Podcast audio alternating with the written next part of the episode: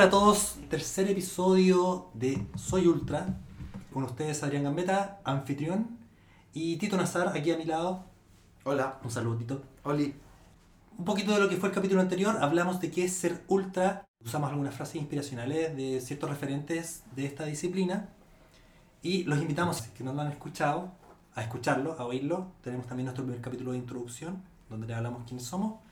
Y hoy vamos a hablar del gravel en Chile, qué es la disciplina gravel, en qué se destaca y qué es lo que viene en gravel en los próximos días, meses en nuestro país. Antes de entrar en terreno, queremos agradecer como siempre a nuestros auspiciadores que hacen que harto de estas cosas sean posibles. Y vamos a partir hablando de KMP, KMP que realiza servicios deportivos preventivos. Nosotros muchas veces entrenamos para cumplir nuestro objetivo y nuestras metas y hay ocasiones en las que nuestro entusiasmo, motivación y carga son difíciles de, equilibrar. Y a veces nos sobreentrenamos o empieza a aparecer alguna molestia y no la controlamos. Y bueno, en KMP pueden recurrir para hacer el control de este tipo de, de molestias y prevenir posibles futuras lesiones que al final hacen que o no podamos competir o no podamos realizar nuestro objetivo o lo hagamos no en la forma en que desearíamos. A propósito de KMP, actualmente ellos tienen una promoción de masoterapia, dos sesiones por 35 mil pesos, cuando lo común es de 50 mil pesos. Ahí los detalles los pueden ver en sus redes sociales oficiales, que la del Instagram es kmp-oficial y para agendar eh, una sesión pueden hacerlo ya sea por medio del Instagram o al teléfono de KMP que es, tomen ahí si tienen papel y lápiz, si no pónganle pause 981508264. Este funciona eh, como WhatsApp. Entonces ahí pueden escribir y hacer consultas, ellos te van a orientar y vas a poder agendar. Eh, queremos hablarle también de Squeezy Sport Nutrition, que ellos son, bueno, alimentación deportiva. Sí, para los que no saben, Squeezy es apretar, es como el concepto de apretar la pasta de dientes, pero estos son sachets de carbohidratos de rápida absorción, de muy buena calidad, que tú puedes usar para alimentarte durante tus entrenamientos, competencias y mantener tu rendimiento a medida que haces una actividad deportiva. Y un fotógrafo deportivo que, que es Felipe Cuevas, fotógrafo, él también tiene, bueno, tiene un, correo electrónico que es felipecuevas.gmail.com y tiene un Instagram. Pues si lo ponen en el buscador igual ahí aparece. ahí lo van a encontrar si lo ponen como Felipe Cuevas. Y bueno, él es fotógrafo deportivo, nos, nos provee de imágenes muy, muy bonitas, van a ir viéndolas, encontrándoselas en, en las siguientes publicaciones. Y para cualquier productora deportiva que nos esté escuchando, le recomendamos tremendamente el trabajo de Felipe. Vean su trabajo y... Felipe Cuevas Foto. Felipe pero el foto es como escrito en inglés, PH. PH, sí. Que es típico de los fotógrafos, a propósito. Y bueno, esos son nuestros auspiciadores. Les voy a presentar ahora, aquí está a mi lado con nosotros para hablar de Gravel en Chile, al representante, uno de los representantes de Gravel Chile, que es Danilo Villarruel. Hola Danilo. Hola muchachos, muchas gracias por la invitación. ¿Cómo estás? Estoy muy motivado. ¿Por qué no estás caceroleando? Eh, caceroleando? Porque decidí que era el momento de hablar de Gravel. Muy bien. Eh, le pedimos disculpas antemano entonces a los auditores también, eso sí. Estaban caceroleando cuando empezamos a grabar, después pasó una ambulancia. Así que esperemos que estén todos bien. Sí, aquí es de noche, entonces es la hora en que los cacerolazos se escuchan y bueno, es lo que está ocurriendo en Chile. Inclusive en los sectores de privilegio se cacerolea. Como es. Querido Adrián. Sí. ¿O no? Ya, genial. ¿Vamos a materia? Vamos. Ya. Eh, Danilo, gracias por estar acá. Y gracias por estar acá porque estuviste haciendo exploraciones por el magnífico. Patagonia, sí. Patagonia, estuviste de paseo. A ver si después nos quieres contar un poco de eso. Oye, pero venimos los tres llegando de la Patagonia. Sí, pero ustedes dos. Oye, ¿verdad? Hablando de privilegio. Invitamos a todos que vayan a la Patagonia. Que conozcan Chile, ¿verdad? ¿Ustedes dos en carretera austral? Y en tres modalidades ¿Tú en el Chaltén en Argentina? O sea, carretera austral, claro, Chaltén. Claro. ¿Y tú anduviste en Puerto del Paine? Eh, no, Tierra del Fuego. Tierra del Fuego. También ah, más, sobre Más lejos. Hasta el lago. Deseo donde voy por ahí. Mira. Montamos un, bote Zodiac, tipo Zodiac, con mi papito, para pescar. Montamos todo el bote, pusimos el motor fuera de borda y no partió. Tuve que montar todo el bote de nuevo y volver a Punta Arena. Así que mi papá ahora está hablando con los mecánicos, obviamente haciéndoles una, un lindo sermón, gracias. mecánicos por la mantención increíble que nos hicieron. Gracias por las vacaciones. Danilo, ¿dónde estuviste tú? Yo recorriendo eh, parte del lado General Carrera, haciendo un- unos cruces de montaña en modo bikepacking también, y recorriendo como sectores muy secundarios de la carretera austral. Bueno, en bikepacking dijiste. Sí. Ya, entonces vamos a hablar un poco de bikepacking. Pero antes, em, nos- deberíamos partir quizá, vamos a dedicar este capítulo al gravel, ¿no? ¿Qué es gravel? ¿Qué es la gravilla? ¿Qué es todo esto? A ver si lo puedes resumir. Como te Mm, plazca. Hay muchas formas de explicar lo que es el gravel. Eh, hay mucha gente que podría decir que es el estilo de de ciclismo que está de moda ahora. Sí. pero para que lo entiendan bien, es un poco el resultado de combinar disciplinas. ¿ya? El gravel nace por la necesidad de la gente que entrenaba en, en ruta, eh, que su bicicleta fuera más polivalente y los dejara ir a caminos más secundarios, y poder meterse a la tierra y que aguantara sin problema. Y también nace de la necesidad de los ciclistas de montaña de ir más rápido Sí. y que los entrenamientos se vuelvan un poco más de resistencia cardíaca y no tanto de entrenar técnica, fuerza, potencia. Entonces, en verdad es una combinación de todo y, en y no es algo nuevo. No, de hecho, si nos remontamos a principios de siglo, las primeras carreras de, de ciclismo pasaban por camino de tierra, si el pavimento es algo Sí. ya más, de, más claro, ya es algo más nuevo.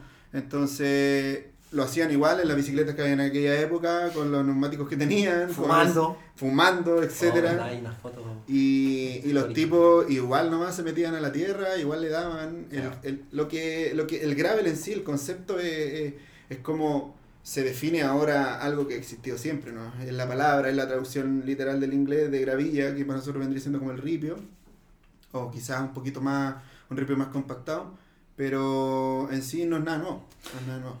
Ya, y precisamente dijiste justo lo que te iba a preguntar. Si decimos, ok, no es nada nuevo, pero ¿cuál es el terreno que caracteriza moverse por gravel o gravilla? O sea, si yo tengo una bicicleta de gravel, la persona que me está escuchando decir esa palabra tan rara, ¿en qué terreno me estoy moviendo? ¿Qué tipo de tierra estoy tocando?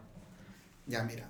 eh, voy a tratar de responder lo que la mayoría te responde. Porque si hay algo que a mí no me caracteriza es como de encasillar todo en algo, como darle estructura. Y eso es algo de lo que me gusta del gravel, que es un poco más como, no sé, eh, amigo de todo, se mete para todos lados. Eh, el gravel, por lo general, se practica en caminos eh, vehiculares no pavimentados, Eso. ¿ya?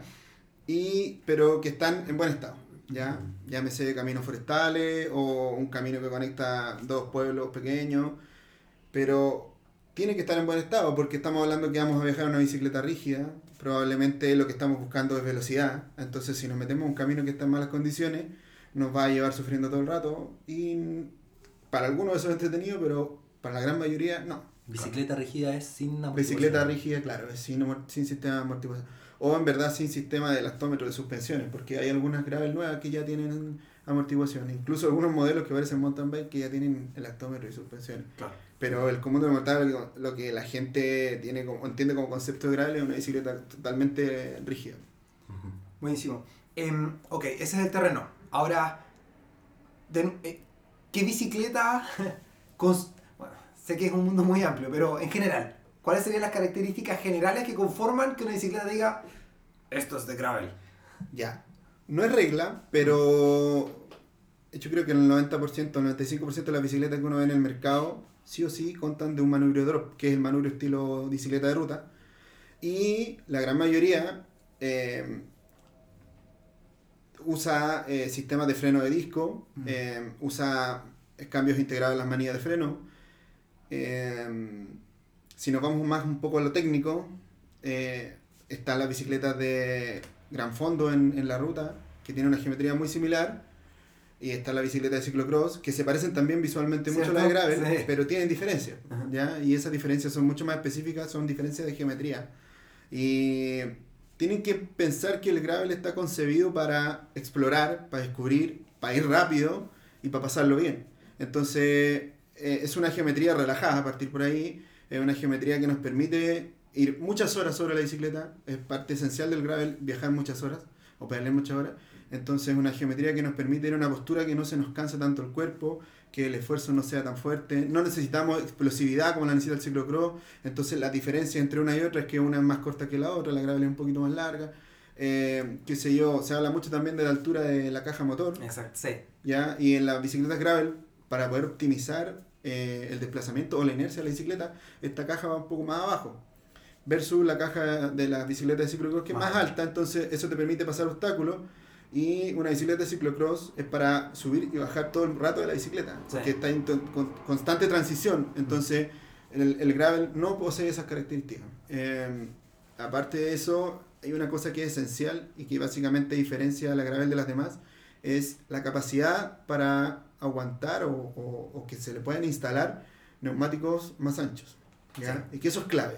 Eso es clave y eso te diferencia también de la bicicleta de ciclocross y te diferencia, por ejemplo, de una bicicleta de gran fondo, porque como esto no, no está normado, como el gravel aún no es una disciplina eh, regulada por la UCI, eh, se, está en constante muta- mutación, está todo el tiempo cambiando, está Mm, variando sí. y finalmente se rige por, por lo que están haciendo los locos allá en, qué sé yo, en Europa del Norte, o lo que está haciendo otro loco en Australia, o lo que está haciendo otro tipo loco en Canadá. Entonces, gringos, no, y en todos lados. En, en Japón hay una comunidad muy grande de- también de gente gravelera, y hay mucho gravelero que, debido a que esto es aventura y viajar, va a practicar esto a, qué sé yo, Kazajistán, a Vietnam, Sí. a Nepal, y, y buscan rutas por todos lados, porque finalmente cae, te, caminos no pavimentados en todos lados.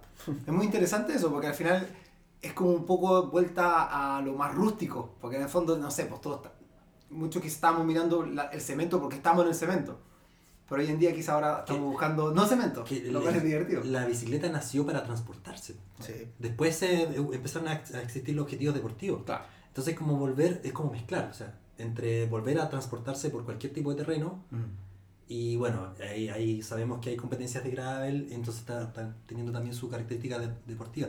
Tú mencionaste que no es regulada por la UCI. Claro. Ya, ¿Qué, eso. qué es la UCI? La Unión Ciclista Internacional, creo que es la traducción literal. Ya. Ajá. que es el ente que es como la FIFA del fútbol, que es el ente que regula todas las competencias ciclistas alrededor del mundo que están federadas. Ujú. ¿ya? Y ellos son como el gran canon para poder ir más o menos normando la disciplina y qué se permite y qué no una bicicleta. ¿ya? Porque ustedes saben, cuando las cosas se vuelven eh, competición, empieza el- la, la ambición y la ambición deportiva de ganar al de al lado, de ¿Empieza bajar el peso. doping? ¿Empieza el eh, doping? Empieza las ganas de ganar al lado, de bajar el peso de tu bicicleta, de ir con ciertos neumáticos, con cierta tecnología y ho- hoy en día más que nunca agregar tecnología, agregar tecnología. Entonces eso alguna vez se tiene que normar y, es, normar y este excelente que lo hace. Bueno. Pero el gravel aún no está normado, está en planes, yo creo que están con las garras Sí. gigantes porque se ha vuelto tan masivo sí, claro. que me imagino que están con una garra gigante de querer poder normarlo y empezar a hacer competencias, porque las competencias ya están. Hay competencias antiguas de gravel, ya Claro. de los años 90, de locos que ni siquiera sabían que esto se iba a llamar gravel y hacían gravel. y que ellos hacían sus propias competencias y la más, yo creo que la más conocida de todas y la, y la más popular es el Dirty Kansas. Dirty Kansas. Claro, y es una competencia que tiene, no sé, no, puedo, no, no sabría decir la cantidad de personas que postula. Sí, claro. Y es súper loca la forma en que ellos te permiten participar, porque hacen una lotería Sí. con los números y tú postulás y si te ganáis un número puedes participar. De hecho, yo quería postular a Dirty Kansas. Dirty Kansas. Dirty Kansas, con Z. Y no, pero Kansas, no es Kansas. Kansas. Y de hecho, Ah. un amigo que vive en Colorado, creo que Dirty es en, en Colorado, me dijo: No, hay una carrera que es mejor que se llama Steamboat. Así que mira, le estoy pasando el dato. Y todavía no es con lotería, pero onda, tenés que meterte y pelear ahí que no se te pegue el internet. Así que quizás Soy Ultra va a estar ahí en Steamboat, no sé cuánto, Steamboat Gravel, no sé qué. Dicen que es mejor que Dirty Kansas. Te paso el dato. Te paso el dato. Pero Dirty Kansas se lleva a cabo en Kansas. No ¿O sé, no? yo soy muy ignorante sobre el tema. Tenés que googlearlo mientras estamos. Sí, dice aquí Eh, en Kansas. Bueno, ¿Sí? volviendo al tema de las competencias, entonces como hay competencias Sí. en todos lados, esto, esto- en todo el mundo, si el gravel es como que explotó y todos andan en Sí, gravel, eh, hay competencias en todos los continentes, eh, incluso en Chile, y eso hace que aparezca la UCI y quiera norma- eh, normarlo y que un poco ordenar el tema también. Pero como aún no, finalmente se va regulando por lo que te decía yo, por lo que se va viendo, cómo va avanzando la tecnología, lo que proponen las marcas. Y hay todo un desarrollo tecnológico al lado del gravel gigantesco. sí. Que uno podría tocar lo que estamos conversando recién, que decir el gravel es volver un poco atrás, pero resulta que la bicicleta de gravel vienen con un montón de tecnología, estamos volviendo atrás, pero así como como la película Volver al Futuro. O sea, estamos volviendo atrás a los años 50 con un auto que se le abre las puertas para arriba, ¿cachai? Claro. así. Entonces, En DeLorean. exactamente, estamos volviendo en un DeLorean. Pero es rico, igual es rico porque como no hay regulación, te permite jugar, te permite ir variando todo. Te permite un día yo quiero explorar y ver si mi bicicleta puede ir a un sendero eh, enduro, qué sé yo, y voy, la pruebo, la seteo de tal manera y veo si es que me da. Y si me da lo voy a pasar bien y si no me da me salgo de ahí y lo voy a pasar bien igual. Sí. Y e- eso, eso es lo rico del gravel también, que, que nos permite jugar mucho. Oye, sería muy ofensivo decir que, porque ya estamos, estamos usamos un concepto, usamos geometría. Es que lo- que diga- podríamos decir que la geometría es relativo a los ángulos que se producen en todos los fierros que conforman el marco de una bicicleta. Entre otras cosas, sí, pues la geometría tiene Sí, mucha relación entre eh, las medidas que hay entre los distintos elementos de la bicicleta y la posición que lleva el que va la bicicleta. Buena, buen punto. Claro, al final la geometría conforma la posición y para lo que tú quieres hacer. Y para lo que Y tú lo quieres otro, hacer.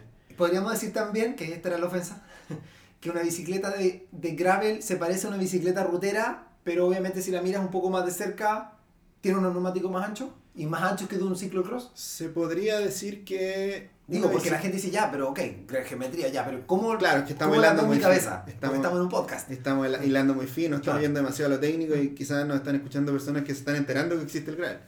Eh, si nosotros vemos una bicicleta de ruta, eh, esto es como en todo el ciclismo, hay especialidades. Sí. ¿ya? Y dentro de la ruta hay una especialidad que es el- son los, gran- los grandes fondos, ¿ya? que son la- las competencias de más de 200 kilómetros. Y podríamos decir que una la geometría de una bicicleta de gravel tiende a parecerse a una bicicleta de gran fondo. ¿ya?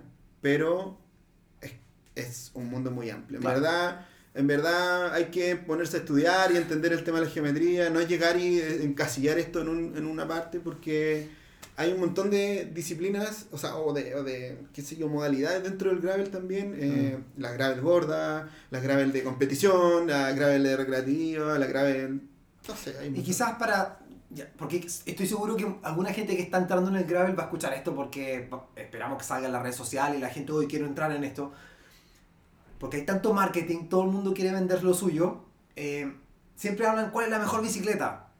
Eh, nosotros siempre hablamos de esto en Soy Ultra, que no tenemos la convicción de que existe lo mejor. Existe lo mejor para tu realidad, tu necesidad y lo que esperas hacer con ese, en este caso, la bicicleta. ¿Cierto? Porque esta bicicleta quizás es perfecta para mí, pero quizás esta bicicleta tú dices, oye, ¿sabes que esto es una porquería? Para ti. Y quizás viceversa. ¿Me explico? Entonces igual invitarlos a la gente a, a, a investigar. En Soy Ultra esperamos eventualmente hacer un podcast un poco que, que podemos hablar un poco de estas cosas más específicas, pero, pero no ir corriendo donde el supuesto amigo que sabe mucho y si una persona te dice, esta es la mejor bicicleta, cuestiona. Cuestiona ese consejo porque hay... De verdad es un mundo. De hecho, tú mismo me has ayudado a mí a- con los cambios, querido Danilo. Bueno, eh, como partí diciendo, me, hay una cosa que me carga que es encasillar. ¿ya? Y siento que eh, lo bonito está en la libertad de elegir. Y en cuanto a la bicicleta, lo bonito está en la libertad de poder elegir o configurar lo que yo necesito de acuerdo a la salida. Eh, entonces, con respecto a lo que estáis diciendo, creo que no se puede decir que esta es la mejor bicicleta o esta es la adecuada. Todos tendrían la misma. Exacto. Si fuese así, todos tendrían la misma bicicleta, Claro. no existirían otros modelos y se acabó la discusión. Mm. Eh, hay un montón de formas de hacer las cosas, como los autos. Hay un montón de autos para distintas cosas. Hay un montón de autos de ciudad, hay un montón de city car. Cada uno elige el que más le conviene, el que más le gusta, el que más le cumple sus necesidades finalmente. Pero, pero el manillar es siempre como el de ruta. No, porque se ha visto, se ha, se ha visto, se ha visto ya que ha entrado con fuerza también el manillar recto, que es el típico que se usa en mountain bike. Claro. O Hoy en día los cachos se están abriendo mucho. claro, Salió hace poco un reportaje en Outside. Con, con los brazos muy abiertos. Sí, así en inglés y decía que ya están saliendo las cosas que parecen ya un flat bar, un, claro, un tubo horizontal, sí. pero que realmente tiene una abertura y es para más control, para terreno más técnico. Lo que pasa es que tenemos que ver la- el gravel desde el punto de vista de, de practicar la disciplina, de ir arriba de la bicicleta y controlar la bicicleta. Sí. O sea, eh, si tú logras con un manubrio recto que la bicicleta te dé las mismas, qué sé yo, eh, capacidades para poder recorrerla con ese manubrio de ruta o drop bar, eh, estás practicando gravel igual, Ujú. ¿me entiendes? Entonces, yo, yo me imagino el, el manillar que tiene más posibilidades de posición de mano. sí, El, el de ruta. esa es la gracia y por eso también se, se empezó a tomar como lo mejor de todas las disciplinas. Por eso se ocupó la geometría de la bicicleta de gran fondo, Mm. o muy, parecida también a la, a la geometría de la primera bicicleta de mountain bike, Sí. ya, y se tomó el manubrio de ruta, ya, y los mismos cambios de ruta, y se sacó el, el freno de disco desde el mountain bike, Mm. y se fue mezclando un poco de todo. Sí. Al final, estos eran unos tipos locos que empezaron a hacer monstruos así. Frankenstein. es- Frankenstein de todas sus bicicletas hasta que lograron dar con algo que los dejó tranquilos y fue atractivo para el resto. Y el resto ya después empezar a hablar de que esto es grave y esto no. Yo creo que hilar muy fino, yo creo que hay que dejar también para seducirse. Y Es para que experimentar y Obvio, y obvio. probar cosas. Eso es lo bonito de hacer un deporte nuevo. eh, que cada día quizás se, más, se hace más difícil, porque como, como bien dices tú, existe un deporte y después aparece una entidad que lo estandariza. Eh, existe el romanticismo y eso es Y muy bonito. magia, Cuando sí. vas a una carrera de, de, de ultrafondo, bueno, de gravel se viene pronto, eso vamos a hablar prontamente, en unos, en unos minutos más, pero estoy seguro, en el fondo tú ves a los tipos con, lo- con las cosas más pro y Sí. ves a un tipo con la cosa más arcaica y, y, y todo funciona, ¿cachai? Y es- y es súper divertido porque somos todos niños chicos jugando a pasarlo súper bien y, y eso es algo que solamente te lo entrega un deporte que no está estandar- estandarizado. Eso tiene algo muy romántico. eh. Bueno, yo Mm. creo que gran parte de los ciclistas somos románticos, pues, y muchos defienden el hecho de que con cualquier bicicleta se puede viajar, Claro. se puede uno mover, entonces eso también es parte de la magia de, qué sé yo, puedo armarme una bicicleta de gravel con un cuadro del año 80 y disfrutar igual que el que tiene la bicicleta carbono que la acaban de lanzar al mercado, entonces eh, es parte de la magia de que no esté estandarizado. Oye Danilo, em, entonces entremos en Gravel. Em, Gravel Chile. ¿Qué es Gravel Chile? Eh, bueno. Estamos, puras- estamos en puras preguntas difíciles, puros conceptos No, amplios. Mira, de- definir Gravel Chile no es difícil. Eh, quizás que la gente lo entienda como es, sí es difícil, pero la A ver. definición es muy simple. Primero, de dejar claro que Gravel Chile es una comunidad, ¿ya? No, hay una, no somos una marca, no somos eh, una empresa, una tienda. Y desde el origen de los tiempos esto se, se pensó, se creó para que se hiciera una comunidad. Ya. ¿ya? Y la idea de esa comunidad, la idea principal era fomentar la exploración de terreno, de territorio, de caminos, de y eh, incentivar a, a que se practicara la disciplina del gravel. ¿ya? Esa es la base. Entonces se unió eso y en conjunto con eso, eh, una de las cosas que nosotros hemos intentado siempre es ofrecer al- alternativas reales de, de, de caminos de gravel, por decirlo de alguna manera, o caminos no pavimentados, que sean muy similares a lo que se está practicando alrededor del mundo, porque lamentablemente, esto nació en Santiago y lamentablemente en los alrededores de la región no hay mucho.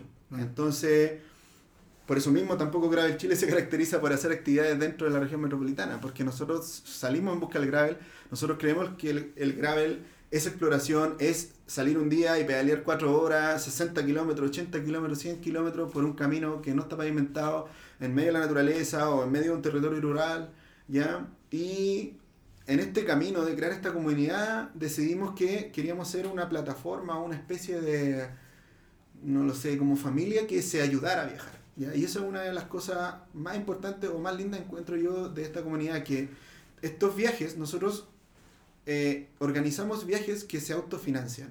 O sea, no sé cómo explicarlo. Nosotros, las actividades recreativas que tenemos, eh, proponen, por ejemplo, una fecha. Voy a hablar de las del año pasado para tener un ejemplo. Sí. Eh, proponemos una ruta, qué sé yo, conectar, dar la vuelta al volcán Yaima. En mayo del año pasado dimos la vuelta al volcán Yaima. Buena. Y eh, organizamos un grupo de 20 personas, eh, planificamos, vimos los costos de que nos trasladaran para allá, los lugares donde nos íbamos a alojar y cuando ya teníamos todo le dijimos a las 20 personas interesadas, chicos, cada uno tiene que poner una cuota de tanto para poder ir. Entonces, ¿qué pasa? Que eso, primero, ayuda a mucha gente que no se atreve a viajar. Porque te soluciona un montón de cosas que a lo mejor no tienes la capacidad de tú solucionar por las tuyas. Segundo, te abarata los costos, ¿ya? Es mucho más barato que contratar un tour operador que te lleve, ¿cierto? Seguro. Y tercero, te abre las puertas para conocer la disciplina, otro territorio que no conoces y gente nueva. Claro.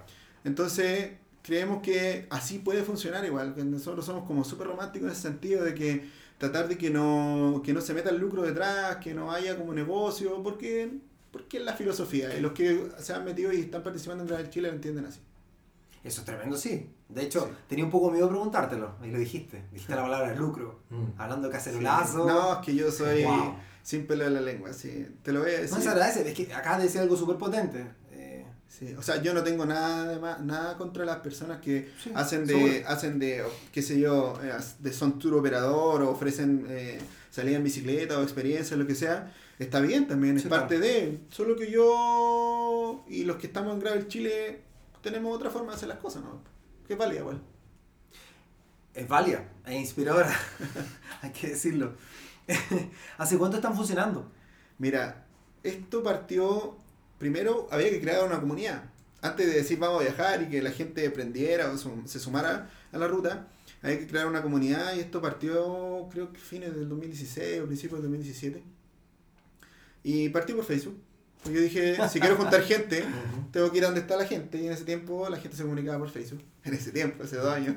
La Eh, gente se comunica por Instagram. Claro, se comunica por sí, otras redes. Pero en ese tiempo, y bueno, hasta el día de hoy funciona que hay un grupo en el que Sí. se hablaba del tema. Estamos hablando que en aquellos años el gravel era fuerte afuera, pero acá con suerte han llegado tres o cuatro modelos. Entonces, estamos hablando hace un poquito más de, tres, de dos años, tres años diría yo. Estaba recién entrando la tecnología, las bicicletas, todo. Entonces, había mucha duda, mucha duda. Me sumo, yo era alguien que también tenía mucha duda. Pero sí tenía muchas cosas claras por mis conocimientos previos de la bicicleta, de la mecánica, de conocer otras disciplinas, de lo que quería, de lo que busqué siempre como ciclista y se asimilaba mucho a lo que era el gravel. Entonces eso también sirvió como para un poco ordenar las ideas e ir ori- orientando a los más perdidos y empezar a darle forma. Entonces esto empezó como un canal de conversación, dudas, ¿qué, qué necesito para tener una gravel? Eh, yo tengo una, yo me traje algo de afuera y así. Yo tenía la suerte que me había hecho una gravel. ¿Eh? Entonces yo tenía una y podía hablar con propiedad de lo que era tener una gravel y mostrarle eso. Entonces eh, empezó a agarrar forma y yo dejé que esto eh, funcionara orgánicamente. Nunca lo forzamos. Los chicos que s- nosotros tenemos una organización en Gravel Chile que somos seis y la mayoría de ellos partió desde el comienzo conmigo en esto y todos eh, dejamos que fluyera. En algún momento como que pensábamos así como hagamos cosas para fomentar, para que se meta la gente, vamos a hacer propaganda, que se vaya parando al cerro, así. Pero yo siempre he pensado que las cosas tienen que crecer a la velocidad que tienen que crecer nomás. Pues entonces se creó esta comunidad y ya cuando había cierta cantidad, creo que eran como 2.000 integrantes en este grupo de Facebook, todo informal, te estoy hablando que era un grupo de Facebook con un nombre, nada. Eh, decidimos organizar una primera salida y eso fue en enero del 2018, el 4 de enero se hizo nada, la- el 4 de enero se hizo la primera salida oficial. Wow. Antes que eso hubo unos intentos de juntarnos que no tuvieron mucho fruto, pero esa fue la primera oficial y como que se organizó bien, hubo como toda una preparación y, y funcionó, pues, funcionó sin... En, en la proyección de, de ninguno estaba que se juntaran ese día 32 personas. Uh, tremendo. Entonces fue como eh, súper eh, motivador para lo que venía después. pues. Ya, en el fondo les dio el empujón. Y, obvio, porque nosotros dijimos, ok, est- estamos Acá, siendo visibles claro. porque llegamos a personas Claro. y entendemos que ese día pudieron, ser tre- pudieron haber sido 30 o 60 y hubieron 30 que no pudieron llegar, qué sé yo. Claro. Pero llegaron esos 30, entonces por último, habemos 30 Eh, que estamos interesados en el tema. sí, claro. Y que estamos interesados en movernos, en viajar, en compartir, etc. Qué bueno. Y siempre abordándola de, de, de- más, más como del tema del desafío deportivo y también del desafío recreativo. De hecho, esa primera salida tuvo dos modalidades. Una que era una ruta de 180 kilómetros desde aquí hasta Viña del Mar, de una que había que hacerla en un día. En serio. Y eh, esa misma ruta teníamos un punto intermedio donde íbamos a acampar, que íbamos los que estaban en modalidad más recreativa. Ajá. Y, pero la gracia de la ruta era que iba por caminos secundarios. Claro. Entonces uno dice, chute, ¿cómo me voy por un camino de tierra a Viña del Mar? La viña, claro. Ya, Y, y lo hay, lo hay. Costó armar esa ruta, pero se pudo. Bueno. Y esa es una de las gracias de Gravel Chile, que finalmente te propone una ruta que tú no tenías idea que existe. Y la gran mayoría de nuestras rutas son muy desconocidas por lo mismo, porque dentro de todas estas ganas como de hacer cosas bonitas, también queremos como dar a conocer el Chile B, que le decimos nosotros, que es como el que no se ve, el que no se ve tanto. Entonces lo conseguimos, armamos esa ruta, 180 kilómetros, más largo que lo normal, que es por la 68. Claro. Ya, pero dinos la verdad, oh, Danilo. ¿Hubo gente que hizo esa ruta con una tirada? ¿Sí? ¡Guau! ¡Qué Sí. buena! Ya. Sí, para nosotros fue, y para nosotros fue súper gratificante porque significaba que la proyección que estábamos haciendo en base a lo que leíamos en ese Facebook Mm. estaba bien, porque Claro. nosotros sí veíamos gente interesada en un desafío más deportivo, más fuerte. Entonces obviamente había que proponerle algo atractivo a ellos también. Sí, claro. Casi un ultra. Casi un ultra, exacto. No, pues, o sea, es un ultra, porque acuérdate que, está, lo- es que en los primeros capítulos hablamos de los gran fondos y Sí, es un ultra, o sea, Pero ca- cascando. 200 kilómetros. Sí, pero sí. Dejemos de encasillar la Además, exacto, ese es el tema, ¿no? Y además que con la altimetría, Pues sí. y más encima fue en verano. Fue en verano. Oh. Y fue el 4 de enero. Y en- dos días después de. Año Nuevo, así que imagínate claro. Y los veranos están. Sí, acá, acá por lo menos en la región está muy fuerte el, Sí, el sí. calor, los veranos. Hay que salir a andar tempranito, chicos. ¿O no? Sí. ¿Sí? ¿Saliste hoy día a la mañana? ¿No? ¿Ahí Sí, obvio. Ah, Ya, oye, em, gravel, cicloturismo, bikepacking. Eh, A ver. o sea, no los aburramos mucho los chicos, porque Ya. si la idea tampoco es que quedemos mareados, pero... ¿Estamos, estamos aburriendo? No, No, no, pero ah, yo voy a ir a buscar la cerveza mientras tú hablas. Ah, Porque te estoy perfecto. escuchando, la cocina está lado. Ya, perfecto. Ya. Eh, mira, el gravel Ya. es, eh, podríamos llamarlo una disciplina, ¿ya? Y el cicloturismo y el bikepacking hacen referencia a una modalidad para viajar. Entonces tienen que tener bien claro que si yo digo voy a hacer, practicar gravel, significa que, ok, me voy a mover en mi bicicleta y si quiero viajar en esa bicicleta de gravel por un camino que representa las características del gravel, puedo hacerlo en modo cicloturista o usando también la modalidad del bikepacking. Para que lo entiendan un poco, el cicloturismo está muy asociado a, a la gente que viaja con esos bolsos laterales gigantes, alforjas, que Las se llaman. Claro. Claro, y que conocemos muchos kilómetros y que van muy cargados y todo. Eh, Tráenos, tu vaso, no seas tímido. el no tímido. bikepacking eh, hace referencia a una modalidad más nueva que invoca el minimalismo, invoca a optimizar al máximo lo que uno lleva, la bicicleta, la forma en que se carga, optimizar la aerodinámica, Claro. eh, optimizar el peso de la misma bicicleta para poder controlarla en terrenos más agresivos. Entonces, las dos formas son válidas para viajar. Técnicamente, decir cicloturismo no es decir yo viajo como en alforjas, no. Porque es cicloturismo con la palabra lo define es viajar en bicicleta. Sí, ¿ya? Pero ya como que la gente lo tiene más asociado que como es tan recreativo, claro. no tiene como, no, no, no busca una finalidad como de optimizar tiempos, ni peso, ni carga, Claro. ni comportamiento. Quizá no hay performance. Exacto. Quizá el performance no O es puede la- que sí, que sea un desafío personal para una persona con alforja 70 kilos carga y darle Claro, la porque son juega, tipo pero- cruzando de Alaska a Tierra Fuego. Pero eh, claro. yo creo que el común no- de los mortales Ah. entiende que cicloturismo es con alforja y que el bikepacking es con bolsos. Sí, Y estos bolsos son mucho más acotados y, y acomodados en posiciones estratégicas de la bicicleta para eh, interferir lo menos posible en la, en la aerodinámica. Que eso es lo. Eso, eso es- esa es la ciencia, en verdad. Que, qué sé yo, meter un, un bolso en el triángulo del marco o poner un bolso debajo del asiento y un par de bolsitos más, eh, qué sé yo, accesorios en el manubrio Ah, y, y es todo lo que lleváis. Y perfectamente también podéis viajar por mucho tiempo haciendo eso. Yo vengo llegando a un viaje de tres semanas en modalidad bikepacking.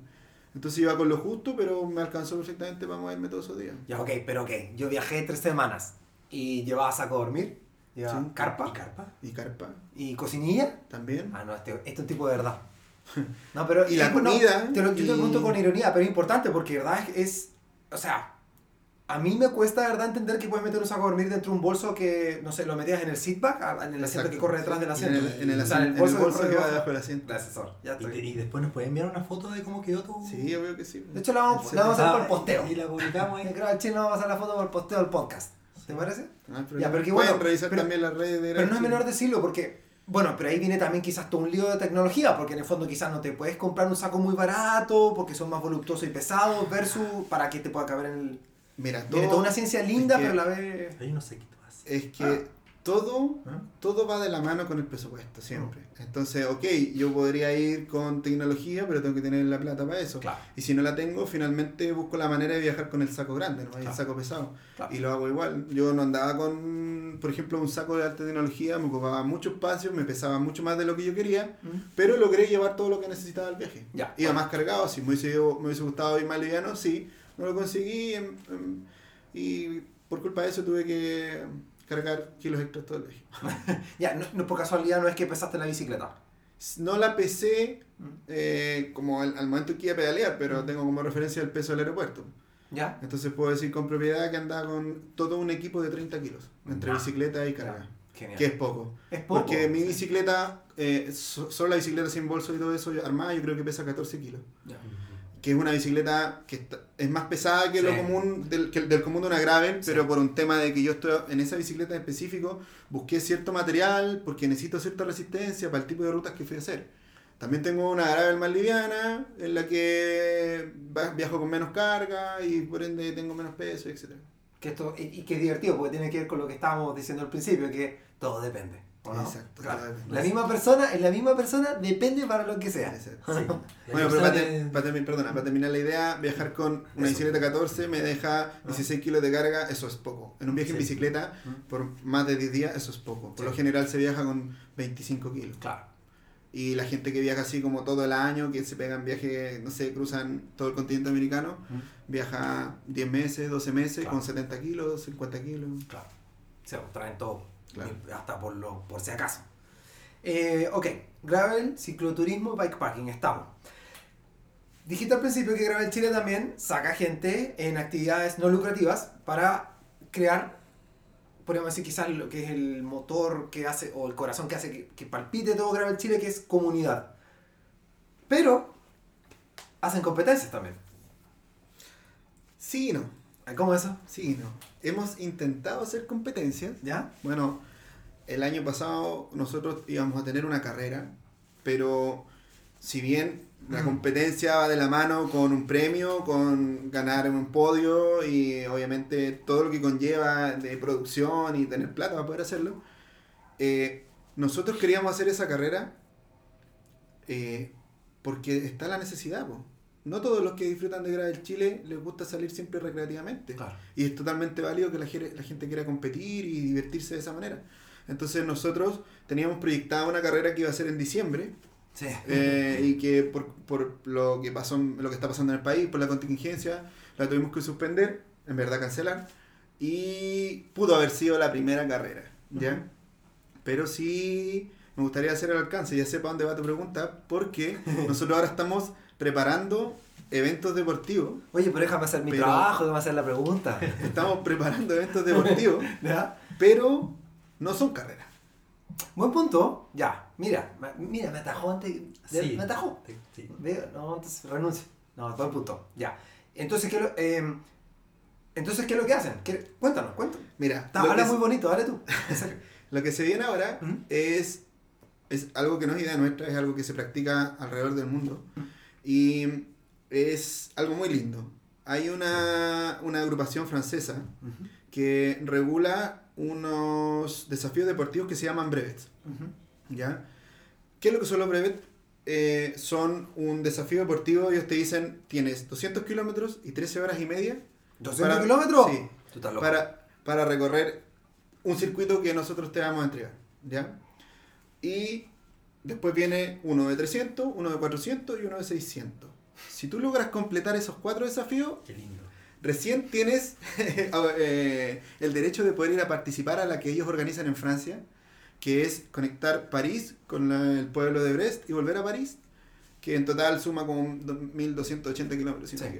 ¿Ya? Entonces, esto es la necesidad que tiene, o sea, la, la- la necesidad que se ha generado de poder ir a Francia, hace que organizaciones locales en cada país empiecen a organizar brevet para que tú puedas hacer estos 200, 300, 400 y 600 y puedas viajar a Francia a hacer el 1200. Y ¿dónde está lo- la magia de esto? Es que ellos te lo plantean como un desafío deportivo y un desafío personal.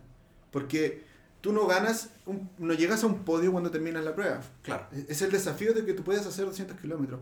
Y en verdad, yo encuentro que es eh, la mejor forma de incentivar a alguien a que en verdad se tome algo que podría ser recreativo como algo eh, ya más deportivo. Mm. ¿Ya? Porque pero yo puedo ser el típico ciclista que subo todos los fines de semana al cerro o voy al cajón del Maipo en la bicicleta, pero veo, por ejemplo, que está este aviso de 200 kilómetros en 13 horas y media, veo la ruta y digo, lo voy a intentar. Y si voy y la cumplo en 13 horas y 29 minutos, es válido, así Sí. como el que la terminó en 7 horas. Mm. ¿Ya? Cada uno se toma el desafío como quiera. Hay gente que va y dice, yo voy a tratar de hacer el menor tiempo posible. Perfecto, ellos le están dando una dificultad a ese desafío y está totalmente válido. Claro. Hay otras personas que van por decir, voy a ver si lo hago. Yo he ido a varios brevets y en algunos lo he terminado y en otros no, y no por eso salgo frustrado. Entiendo que es un desafío deportivo y que te pillan distintas ocasiones de la vida, te, te pillan distintas condiciones. Entonces, esta organización francesa eh, le entrega la facultad a ciertos grupos locales para que puedan homologar o validar los tiempos de esta ruta y puedan ir a Francia. Y es un poco lo que pasa con nosotros, que nosotros hemos decidido este año organizar la serie, las cuatro distancias, ¿ya? Y la primera la vamos a tener ahora a finales de marzo.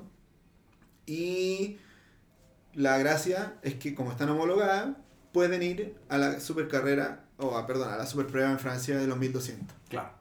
Em, si estás diciendo que hacen todas las distancias, significa que están todas fechadas ya. Están ¿cierto? todas fechadas, Sí, sí. De hecho, lo estamos viendo en el sitio gravelchile.org. Exacto.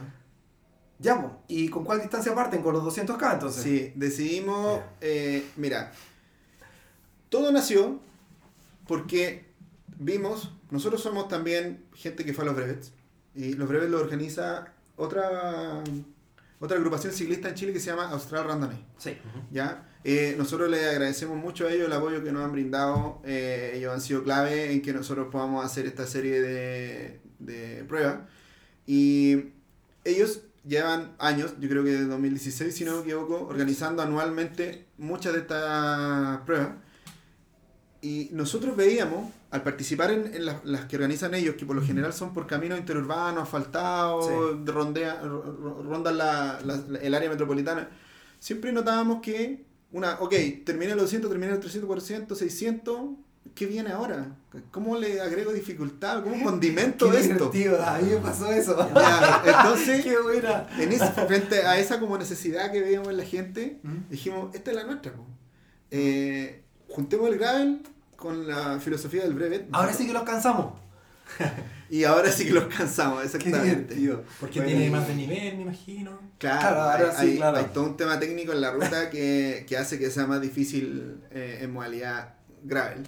Y muy relacionado con lo que dices tú, porque, Claro. bueno, no sé si va a la lata, pero No, no, me dale. me gusta explicar que cuando uno recorre caminos que están asfaltados, hay obra civil detrás. Hay todo un estudio técnico, hay ingeniería y por lo general, dentro de, la proyec- de proyectar un camino, se bajan un poco las pendientes, Sí, se alivianan, porque claro, los vehículos van más rápido. Sí, claro. Pero en un camino forestal o en un camino eh, rural, eh, el, pasó la máquina, cortó la vegetación que había y la senda quedó siguiendo la sinuosidad del terreno. Sí, claro. Entonces, eso implica que cuando tú te metes a un camino como los que va a tener el Gravel 200, te vas a pillar con altimetría bastante fuerte o con terreno suelto o qué sé yo, con la dificultad de que te puede estar pegando el clima en un sector donde está concentrado el- el calor. Hay un montón de dificultades anexas. Mm. Entonces eso le da otro sabor también. Y estoy mirando la ruta, eh, parte y termina en Pichilemu. Sí, Y bueno, y se va por algunos pueblos cerquita de la costa, sí. que además yo creo que debe ser bien interesante otra forma más de conocer Exacto. algunas localidades que son más desconocidas. Y tocaste, tocaste lo del, lo del tema del Chile. Mm. O sea, nosotros podríamos haber proyectado otra ruta, pero decidimos que era esa porque queremos que la gente conozca los lugares por donde van a pasar. ¿Ya? Es parte también de dar a conocer lugares bonitos pero que no son tan conocidos. Eh, de hecho, esta prueba también tiene una modalidad que se llama Not Brevet Sí. y es para la gente que dice, ok, yo quiero ir a, a esos lugares porque son lindos, igual y no sé si voy a hacer los 200, lo intento bien, si no, no importa, pero yo voy a pedalear y disfrutar. Y de la mano tienen toda la organización, toda la logística a su disposición, pues, porque no, porque estamos lejos, o sea, estamos hablando el punto de partida y de meta de, de la breve 200 es Pichilemu, y Pichilemu está a 220 kilómetros de distancia de Santiago, que es donde estamos ahora grabando esto, y que es de donde ah, son la mayoría de las inscripciones. Claro. Entonces, no es menor trasladarse 200 kilómetros para ir a pedalear 200 kilómetros durante 13 horas y volverte a la casa. Todo el mismo día, es súper complejo. Entonces, Sí. nosotros solucionamos un montón de problemas. Y, y eh, acotemos esos problemas como, como los solucionaron. Si una persona va a la carrera, se inscribiese, tiene los cojones, lo hace. Ujú. Hay ¿Cómo muchos, llega, cómo llega a. Pichilemu? Bueno, eh, nosotros tenemos eh, en este momento eh, tres modalidades de inscripción. Una que incluye el transporte, otra sin el transporte y otra que es para hacer el not brevet, que es anda a pedalear a tu pinta en la dirección que quieras, visita lo que quieras, tómate el tiempo que quieras. Tienes la organización a tu disposición y si en algún momento necesitas que te saquemos del punto donde estás y te llevemos a Pichilemu, te vamos a ayudar, etc. Pero obviamente los que están participando de la brevet también tienen todo este apoyo detrás. Pues usted no, no es menor decir que va a haber uno- un staff de 12 personas trabajando durante el, el- el día de la prueba. Eh, vamos a tener vehículos de apoyo, eh, vamos a tener un paramédico también en caso de, de- de algún inconveniente. Eh, cada punto de control, la, la- la prueba pasa por cuatro puntos de control que están estratégicamente ubicados para que se puedan reabastecer. Sí. No es lo mismo que yo viaje de aquí al pueblo que dista 40 kilómetros y que en el camino tenga negocio a que recorra 20 kilómetros y no tenga donde comprar un vaso de agua entonces Claro. o un vaso de bebida. Entonces, está pensado para que, ok, concéntrate en ir a hacer la prueba y nosotros te vamos a tratar de ayudar en lo que podamos. Tampoco podemos dar todas las regalías porque la filosofía de un brevet implica la autosuficiencia. Sí. Entonces, de hecho, el mismo reglamento internacional dice que eh, solo se puede em, como asistir o, qué sé yo, apoyar eh, a lo- al participante en el punto de control. Sí. El resto uno se las tiene que ver por las de uno. Sí. Por lo, menos, por lo mismo, entonces, quizás, bueno, ahí pueden hacer más averiguaciones por las redes sociales de Sí, ustedes, que prontamente les vamos a decir, pero en el fondo es una carrera de autosuficiencia, hay que llevar dinero en Una efectivo. prueba, una prueba de Una- autosuficiencia. buen punto, perdón, sí, esas palabras, tienes razón. Eh, y que en el fondo las personas pueden ir a, eh, pueden pasar a comer a un restaurante, a una picada, Sí. pueden comer en un, algún localcito chico, que te, entre comillas apoya también a la economía local. Exacto, rico, que no es menor. Y Que no es menor. estar pedaleando así, cansado y ya pasar a la Y picadita. está lleno de lugares. Sí. O sea, por lo menos las, las- las aventuras que he hecho, eh, siempre. No, y hay locales locos. De repente hay unos que están abiertos a las 4 de la mañana. Así hay cosas muy raras. Pero en fin, es parte de la, de la exploración, Es ¿no? parte de lindo, sí. Eh, Danilo, ¿qué nos puedes decir de la altimetría? Eh, está bien perversa. Mira, Eh, hablemos un poco de lo técnico de la carrera. ¿Ya? O sea, perdón, de la prueba. Bueno, pues, Eh, buen punto. Mira, eh, es la mala costumbre. No me gusta a mí dar mi opinión de la prueba, ¿Ya? porque siento que para este tipo de desafío eh, es vital estudiar. Y es parte de lo entretenido también de analizar la ruta, ver por dónde pasa la altimetría, si tengo puntos de abastecimiento, si hay negocio, qué pasa si, qué sé yo, si tengo un accidente, dónde me tengo que mover, etcétera. Entonces creo que uno tiene que revisar, pero sí puedo dar eh, nociones generales y decir que eh, la, la prueba tiene más de 3.000 metros de nivel acumulado. Eso la hace bastante difícil considerando el cansancio que generan 200 kilómetros. Sí, en gravel. En gravel, claro. Sí. Los, los puntos de control están distanciados más o menos cada 40-50 kilómetros. Eh, sí. ¿ya? En promedio, no, no, Sí, no, es, no es igual todos, pero están, están pensados para, para más o menos que tengan 40 kilómetros entre uno y otro. Sí. Eh, el terreno por donde pasa la, la prueba es todo es camino vehicular, todo, todo, todo. Por lo tanto, podríamos decir que para concepto gravel es buena calidad. Sí, buena calidad. Yo creo que más del 80% de la de la prueba Ajá. pasa por eh, eh, caminos de buena calidad. Buena. eh, en buen estado, ¿ya? Pero tener la consideración de que vamos a andar en caminos no pavimentados. Por ende, es muy probable que en las cuatro últimas revisiones que ha tenido el terreno o la ruta eh, hayan estado bien y ahora después de la, de la- del verano y el periodo de fiesta o de estival, ahora no esté en buenas condiciones. Estamos revisando la altimetría y ah, mira, bueno, parte con una escala, un, con un planito de 5K y después vienen ahí unos, unos buenos sub y baja, sub y baja, unos buenos serruchos, pero sin, em- después tienen un planito, pero después viene una tremenda escalada. Es- La por- cuesta Yico. ¿Ah?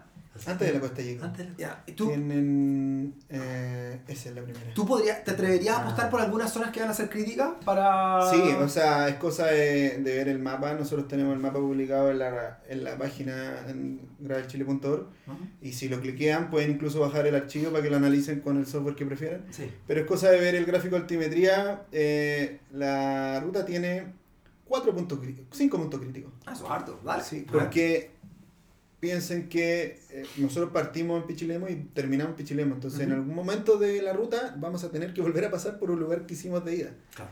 Entonces vamos a tener que volver a subir por las mismas cimas y todo. Pero sin duda, eh, creo que eh, la cuesta Yico Ujú. Eh, es uno de las... Que si mal no la- está por el kilómetro 80, un poquito antes. 80 y parte en el Sí, 83. parte en el 80, 83, ¿dónde está el punto de control? El Ya. 83. Ujú. Hay un punto de control y hay uno... ¡Pimbra! El y muro. parte la subida, claro. Sí, se, Bueno, bueno.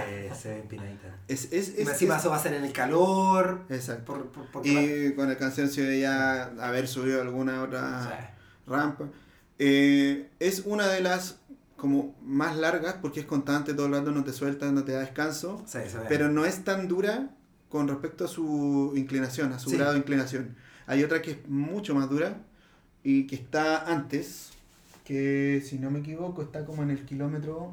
40. ¿40? Esa, esa, esa. Ah, Sí, 42. 40 y Sí. algo por ahí. Pero es cortita. Eh, Es una corta, pero que la rampa en verdad te hace bajar el pie. ¿Ya? Oh. Es genial. Y, pero como te digo, esto es parte de cómo uno se plantea en la prueba, cómo seteas tu bicicleta, que eso es algo fundamental. O sea, aquí el que pescó la bicicleta como la tiene guardada el fin de pasado y se va a la breve, eh, probablemente no la termine. Así de simple, porque hay que, hay que analizar la ruta, analizar los grados de inclinación que tienen las rampas, hay que analizar dónde están los puntos críticos para poder planificarse dónde entrego más, dónde entrego menos, que es la ciencia de hombre y, y analizar cómo, cómo está seteada mi bicicleta, qué piñón tiene, qué volante tiene, qué rango tengo para poder trabajar esa, esa altimetría, con qué neumático voy, si es liso, semiliso, con alta caluga. Hay un montón de cosas que yo le dejo a criterio de cada persona, pero, pero eso es súper importante. O sea, si yo voy con un neumático liso a una rampa de, qué sé yo, 15 grados que 15 está suelta, no, no la voy a subir. Claro. No la voy a subir. Sí. Em, ¿Pueden ir personas con mountain bike? Sí, está. Todas las brevets en todo el mundo permiten cualquier tipo de bicicleta o en verdad eh, vehículo que sea propulsado por O sea, tracción humana. Uno literalmente puede ir con una bicicleta aero.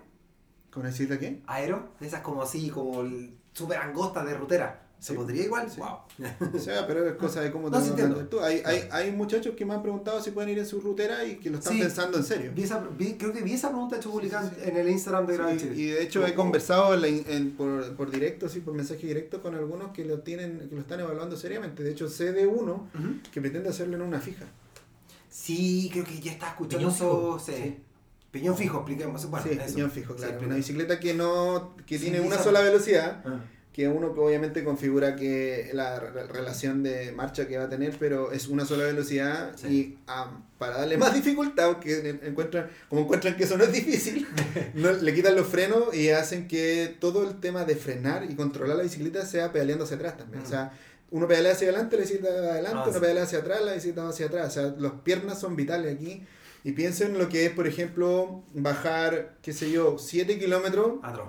Frenando con las mismas Hay piernas. que estar haciendo fuerza para subir y para bajar. Sí, exactamente. Entonces, en verdad, plantearse esto. Pero ese, ese eh, correo está confirmado o todavía está en la- No, el está, lo estaba Está- está hablando, pensando. lo estaba hablando, pero está con todas las ganas. Interesante. Bueno, eh, eh, eh, corredor anónimo por ahora, para no meterle más No. presión al pobre hombre o mujer. eh, vamos que se puede. No, le vamos a tomar fotos. Sí. Nada más. Ahora, la gran pregunta ¿Eh? era, primero, si que era solo para bicicletas de gravel. Sí. Me lo han hecho mucho, hicimos una publicación al respecto. No es solo para bicicletas de gravel, pero si tú me preguntas cuál es la bicicleta indicada para hacer esto, yo te voy a decir que es una bicicleta de gravel. Claro, creo que. Bueno, Es donde la bicicleta de gravel va a destacar por sobre cualquier otra. por fin, acá lo que estamos la región Pero como es, una, como es una prueba y Ah. cada uno se pone su objetivo, vemos esta variedad de, de formas de recorrerla. Exacto. Sí, sí. Exacto. Em, sé que falta mucho, pero lo incluimos por si acaso. Es- ¿Esperan calor para esa fecha?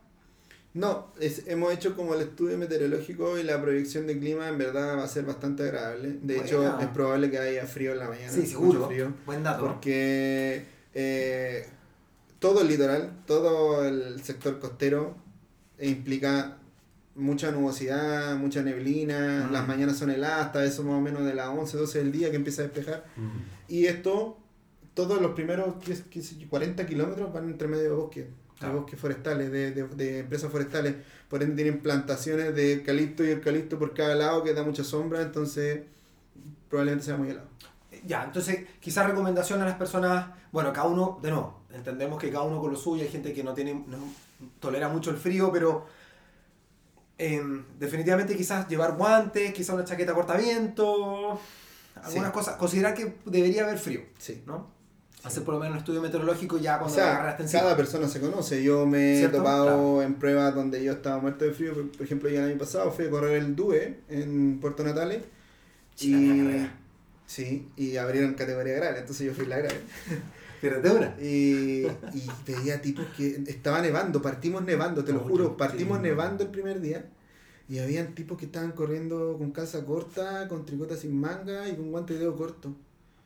Y ¿Terminaron? yo- ¿Terminaron? Sí, sí. Ah, ya, y yo, porque, claro, de repente y- tú lo y ves. Eran yo los miraba y no podía creer que los tipos iban tan desabrigados. Claro, yo creo que nunca se esperaban nieve, Ah, pero aún así, le mandaron. yo tampoco me esperaba nieve, pero iba con un cortaviento, con una calza larga, iba un poco más preparado. Mm. Y tien- tienes que Entonces- terminar la prueba con el mismo equipo que con el que partiste. No puedes dejar en el punto de control alguna cosita. Eh, la carrera es autosuficiente. Claro. Eso, sí- eso implica que si tú dejas algo en el punto de control, lo vas a tener que ir a buscar tú. Ajá. ¿Ya? Mm. Eh, Pero porque hay un punto de control, o sea, porque la ruta se Sí, toca a sí misma en algunos puntos. es que eso ya es parte de la estrategia. Ya.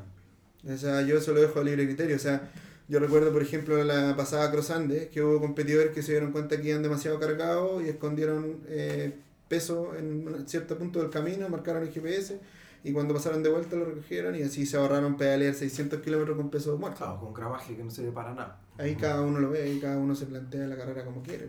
Hay gente que puede decir, no, yo partí con 3 kilos de carga y llego con 3 kilos de carga, qué Claro. sé yo. Es parte del desafío. ¿Vas Adriano o no? No alcanzo. No. Si no, tú estás muy internacional. Sí. Aunque te, esta cuestión del cuánto del coronavirus, yo creo que. Ojalá que no afecte mi, mi. Coronavirus no nos afecta, ¿sí? No nos afecta el coronavirus. No todavía. Corremos todos en cuarentena. Eso, buena. Eh, Danilo, ¿cuáles son las redes sociales de Gravel Chile? Eh, bueno, como les decía, tenemos el grupo que esto ya se ha ordenado un poco. Entonces podríamos decir que está el fanpage, que es eh, face- facebook.com slash gravelchile. Y también está el grupo, que es face- facebook.com slash groups slash gravelchile. Y para que lo entiendan un poco, el fanpage es para nosotros hablar de lo que hacemos, mostramos las actividades, qué sé yo, y ha- hacemos publicaciones acerca del gravel. Y en el grupo es como una feria, en verdad. Sí. Se habla de todo. Se Sí. vende, se hacen preguntas, se habla del planeta, etc. Entonces, que lo tengan claro porque a veces puede que entren al grupo y vean preguntas que no les interesa o, Claro. o gente que hace preguntas que incluso a veces no tienen relación con el gravel. Pero en el fanpage y sobre todo en el Instagram, que yo les, les sugiero que sigan en Instagram, eh, es donde está como más canalizada la información y más actualizada. El Instagram está full actualizado siempre, es que está es. a la vanguardia. Si pasa algo, a los 10 minutos va a estar en Instagram y probablemente después salga replicado en el fanpage. Y el Instagram no, nos permite una comunicación mucho más ordenada también. Porque es cosa de meterse uno a, a la, bio- a la biografía de Gravel Chile y puede ver hacia abajo lo que ha pasado y está como ordenado por fecha y todo. En cambio en Facebook se pierde mucho. Y el Instagram es. Instagram.com slash Gravel Chile. Perfecto. Bueno, Sí. lamentablemente este capítulo no lo pudimos grabar antes porque ustedes son muy internacional, eh, muy viajando por todos lados, así que lamentablemente esto va a salir cuando ya las inscripciones estén cerradas. Eh, ojalá analicen extender un poquito más la apertura, no sé, quizás Eh, milagro, así que así los niños entren al sitio de ustedes y así los tiren para... Quizás O si los chicos nos, con- nos contactan y nos dicen que escucharon el podcast, podemos hacer una excepción. Ya, mira, que- mira, qué genial, Mira, ¿Por- ¿cómo no amar a grabar ¿se te pasó la fecha de inscripción? Bueno, comenta que escuchaste aquí en este podcast y pues directamente por las redes sociales de Nosotros somos fans de ustedes, nosotros ya, ya los podcasts, ya, ¿cuánto llevamos arriba? Ya hay dos arriba.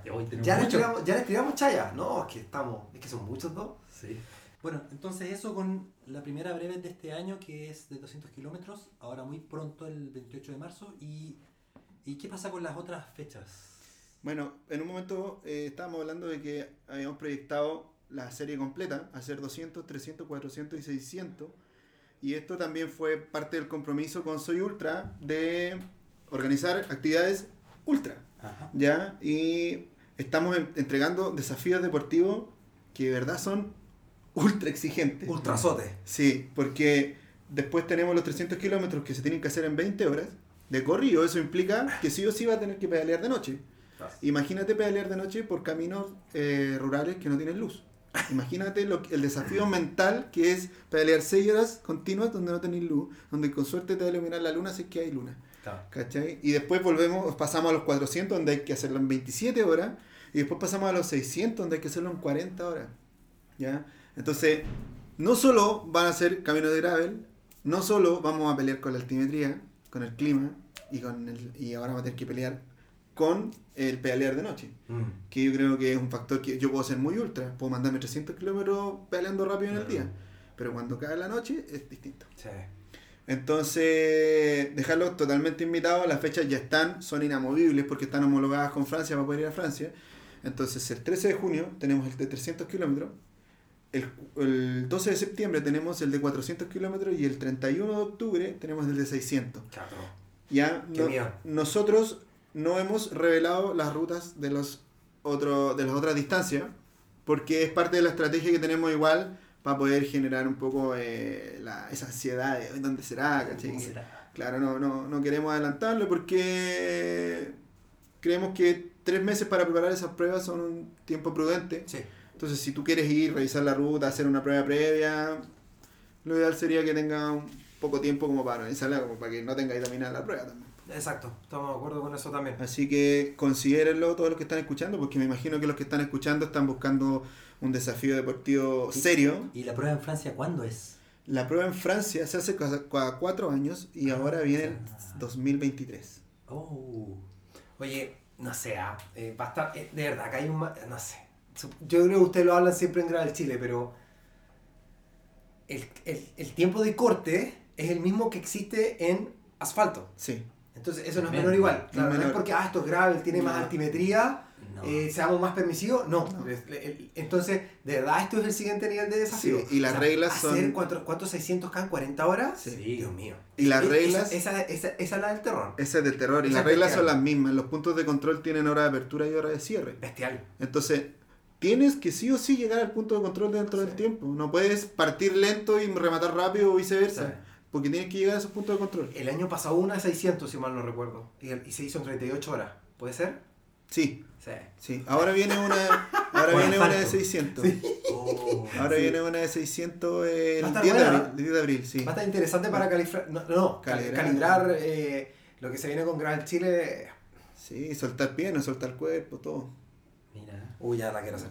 Es un desafío terrible. es un desafío esa palabra, pero estoy es- demasiado de acuerdo. es un desafío Sí, está ¿No te gusta? ultra. No, desafío. Ah. No, pero es, es demasiado ultra. No, Sí. aquí, aquí de 600k no vas a poder dormir casi. No, no, de hecho, ahora sí, Yo creo que en el 400 tampoco va a poder dormir. Claro, 400 estás pitilla. Diciéndolo bien chileno, estás bien pitilla. Pero Pero, el la 600 señora es, es imperativo. Es como, no, cafeína a la vena, 8000. Sí, pero de eso se trata. De hecho, de hecho eso es lo, eso, eso es lo, lo, lo, lo que seduce del tema. Sí. Mira, nosotros la- vamos- voy a contar un- una- algo cortito. Estamos sí, súper estamos súper estamos eh, como orgullosos porque el Ah. primer inscrito para la breve de 200 es un brasileño que viene de Brasil que lo vio por Instagram y se motivó. Cacho.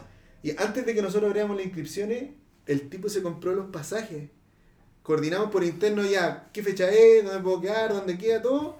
Y después salió la inscripción y se compró la inscripción. Ah. O sea, decidido total. Imagínate el desafío para él viajar de Brasil a hacer esto. ¿Es acaso la primera breve nacional que trae ya, que tiene atleta No. internacional? No, no, no. Ah, sí, no, han habido internacional en las Wow. otras breves. Sí. ¡Wow! sí.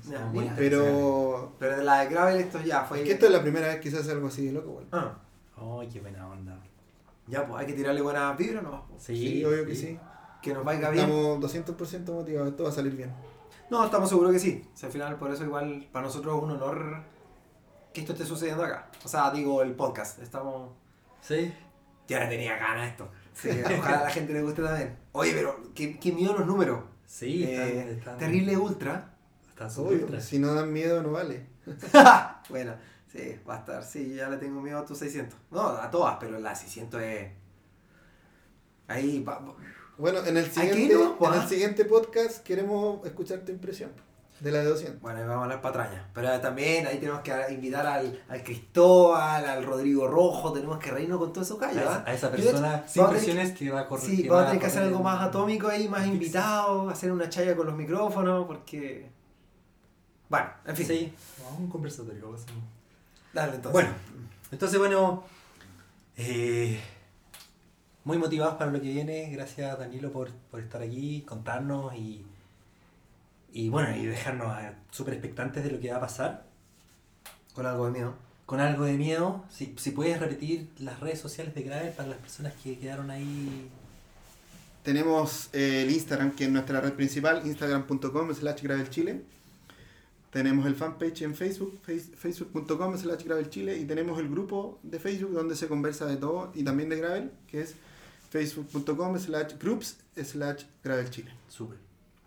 También pueden buscar en YouTube Gravel Chile. Eh, estamos todavía en periodo de validación del nickname, pero si buscan en el buscador Ah. Gravel Chile, pueden encontrar algunos videos de la cuenta de Gravel Chile también. videos acti- sí, actividades que hemos Son cortitos, son cápsulas, Sí. pero de lo que hemos hecho desde el año pasado hasta ahora. Bueno, buenísimo. Bueno, buenísimo. Y es, es bueno, eso vamos a conversar hasta hoy sobre el gravel. Eh, vamos a estar conversando igual en el futuro otras cosas quizás más específicas. Así como menciona, eh, vamos a hacer algunos reviews de las cosas que se han ido haciendo, comentar cómo han, cómo han estado estas estas pruebas. Hay mucho más que hablar de gravel todavía, tenemos harto, harto que hacer aquí, que cubrir, que preguntas que hacer, entender, aprender, motivar, etc. Y les damos un anticipo de lo que viene para nuestro siguiente capítulo, el, el episodio número 4 de los podcasts de Soy Ultra, que es cómo llegar al ultra. A propósito de estas pruebas que son súper exigentes y empiezan a prolongarse en duración, ¿qué necesito yo como, como entusiasta, como deportista, para comenzar a competir o a participar en ultra distancia, ya sea en bicicleta o en trail running? Y bueno, ahí le vamos a hablar de las preparaciones físicas, de alimentación, de experiencia, de conocerse, del equipamiento un poco. Eh, si es que estás empezando a pensar en que quieres subir tu distancia, que quieres probarte en un ultra, vamos a estar hablando de eso. No te lo pierdas. ¿Cómo calibrar? ¿Cómo sé si estoy listo o no? Claro, ¿Puedo ir esa y no- angustia? Yo me acuerdo de mis y no primeros 60 acá. y- ¿Estoy listo o no? Yo me hacía esa pregunta. Siempre hay un, momento que tú como que dais el salto nomás, pues, Sí. pero, pero bueno, vamos a hablar de eso, no se lo pierdan. Y por ahí, dentro de, de los comentarios que nos llegaron respecto del podcast anterior, eh, Christopher Aguilera, que su Instagram es Chris Aguilera Suazo, nos mandó un comentario, él escuchó los dos podcasts de nosotros y bueno, nos dice que está esperando el próximo. Y nos sugiere, lo voy a leer textual, en un futuro podrían hacer algo relacionado sobre la recuperación después de un ultra, a nivel de alimentación, ejercicios, tiempos de recuperación, o hacer un análisis de casos de los ultreros más avanzados y los comunes de los mortales. Bueno, eso lo vamos a tratar en nuestro episodio número 5. Eh, vamos esperamos tener algunos invitados ahí que nos, que nos colaboren con información más técnica, así que estén atentos también pronto, pronto. Tenemos capítulo, episodio 4, cómo llegar a ser ultra, y el episodio 5, la recuperación, que es muy importante para poder ponerse a punto luego y volver a, a participar, a entrenar bien, etc. Eh, no sé si algo más que decir. No, yo estoy muy contento. Muy bien. Entonces, eh, no se olviden de nuestras redes sociales. Nuestro Instagram es soy-ultra. Nuestro Facebook es soyultracom. Y si quieren enviarnos comentarios o sugerencias, pueden hacerlo por correo electrónico o también por medio de las redes sociales. Nuestro correo es info.soyultra.com. Eh, pueden seguirnos en varias plataformas. Estamos, No, estamos, estamos cada día mejor. ¿ah? Estamos No. Sí, aquí pero- pura seriedad. ¿Están en TikTok? Muy inter- no. No, de hecho, no. Buenos días. Eso fue perverso. ¿Ustedes están? Yo estoy. No. ¿Ustedes Yo ya. todavía no todavía no cacho qué es lo que. No, no te pierdas nada. Muy. Ustedes saben, bueno. Después Bueno, así, vamos a tener cuenta ahí. Vamos a- Nos reímos vamos a ahora. tener que hacerlo. Eh, pueden seguirnos en Apple Podcast, en Spotify, en Google Podcast, en Overcast y otras. Quizás le podría agregar eso. A mí me gusta mucho el Apple Podcast, a otros les gusta el Overcast. En ese sentido, gracias Max Kid por el dato. Pero en Spotify, búsquenos por Soy Ultra. eh, pueden a- después agregar seguir. Entonces, en el fondo, cuando se genere el capítulo, igual así vas, vas a estar más enterado. Síganos en las redes sociales. Gracias por su paciencia. Azótense, coman Sí. sano, reposen. El que no duerme 7 horas, mínimo 8 horas, no está descansando bien. Ujú. Es importante descansar, no solamente entrenar eh, activamente. Mañana, ¿a qué hora te levantáis? A las 7 de la mañana. ¿A qué hora te levantáis? A las 6. Yo mañana no sé, tengo que entrenar. Eh, así que me voy a levantar a las 6 también. Tú voy a temprano, yo entreno a las 7. A las 6, está bien. Mandémonos un saludo a los chicos y vámonos para la casa. Ya pues, que mañana hay que entrenar. Muchas gracias a todos, que les vaya súper. Chau, chau. Chau, chau. Chao.